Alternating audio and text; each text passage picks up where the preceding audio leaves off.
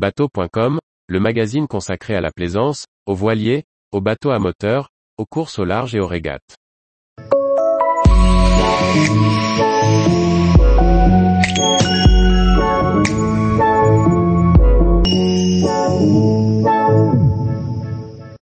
Six mois de navigation, bilan matériel d'une saison en bateau.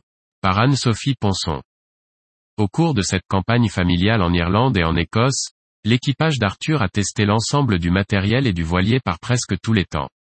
Quel bilan côté casse, perte et détérioration des équipements à la fin de ces six mois de navigation À cause du Covid, puis des travaux sur le bateau, nous n'avons pu commencer à tester notre voilier Arthur en navigation qu'au moment du départ vers le nord. Nos six premiers mois de voyage ont donc, en partie, été l'occasion de vérifier le fonctionnement de l'ensemble du matériel, repérer et pallier les faiblesses mais aussi casser ce qui devait casser. Voici donc un bilan, qui pourra inspirer les candidats au voyage. Lors des navigations, le matériel souffre. Le vent, l'humidité, les mouvements du bateau abîment rapidement les équipements même lorsqu'on en prend soin. Nous avons donc notre lot de matériel à réviser, entretenir et réparer, mais pas tant que nous l'imaginions. Le guindo a beaucoup travaillé pendant notre voyage, car nous n'allons pas souvent au port et préférons les mouillages forains. La vis qui maintenait le décolleur de chaîne a cassé, ce qui a probablement entraîné des efforts importants et une fuite d'huile subséquente au niveau du joint spi. Le guindo a donc besoin d'une bonne révision. Il fonctionne cependant tout à fait bien. Nous avons à regretter une autre fuite d'huile, au niveau de l'arbre du moteur du voilier. Il est vraisemblable que cette fuite préexistait à notre départ, mais que nous ne l'avions pas repérée faute d'avoir navigué avec le bateau au préalable. Elle s'est légèrement accentuée pendant nos navigations, ce qui nécessite une intervention pour régler le problème définitivement.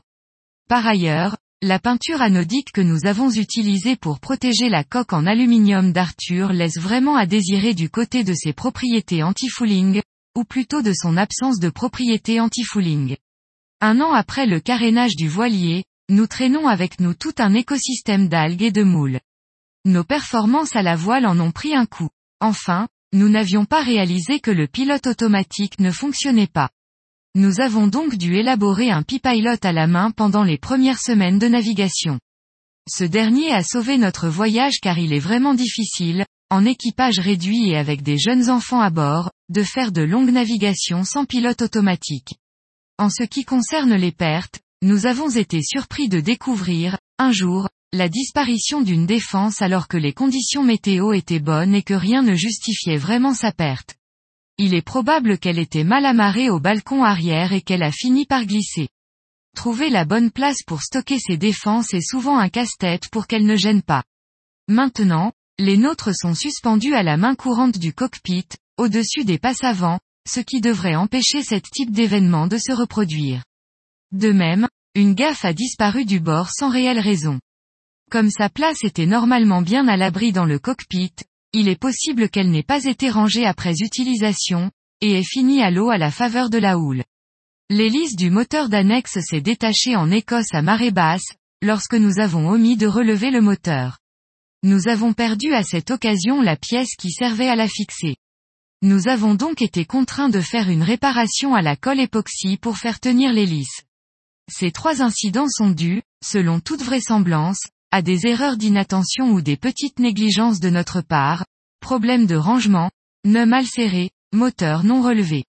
Elles n'ont heureusement pas eu de grandes conséquences, mais la leçon à retenir est que, sur un bateau, chaque petit oubli ou paresse a des répercussions. Finalement, peu de choses ont cassé, heureusement.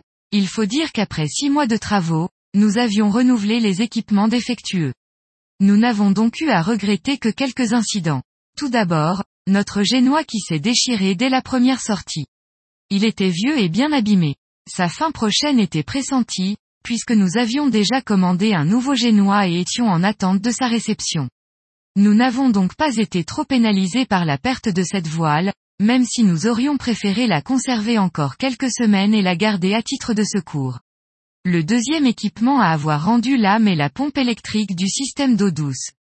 Elle faisait partie des rares équipements électriques que nous n'avions pas renouvelés pendant les travaux, car elle semblait en état satisfaisant. Lorsqu'elle s'est mise à fuir, la membrane percée, nous n'avons eu d'autre choix que de la remplacer par une neuve. Du côté de l'annexe, la pelle d'une rame s'est brisée alors que nous tentions de quitter un rivage houleux. Tous les jours, retrouvez l'actualité nautique sur le site bateau.com. Et n'oubliez pas de laisser 5 étoiles sur votre logiciel de podcast.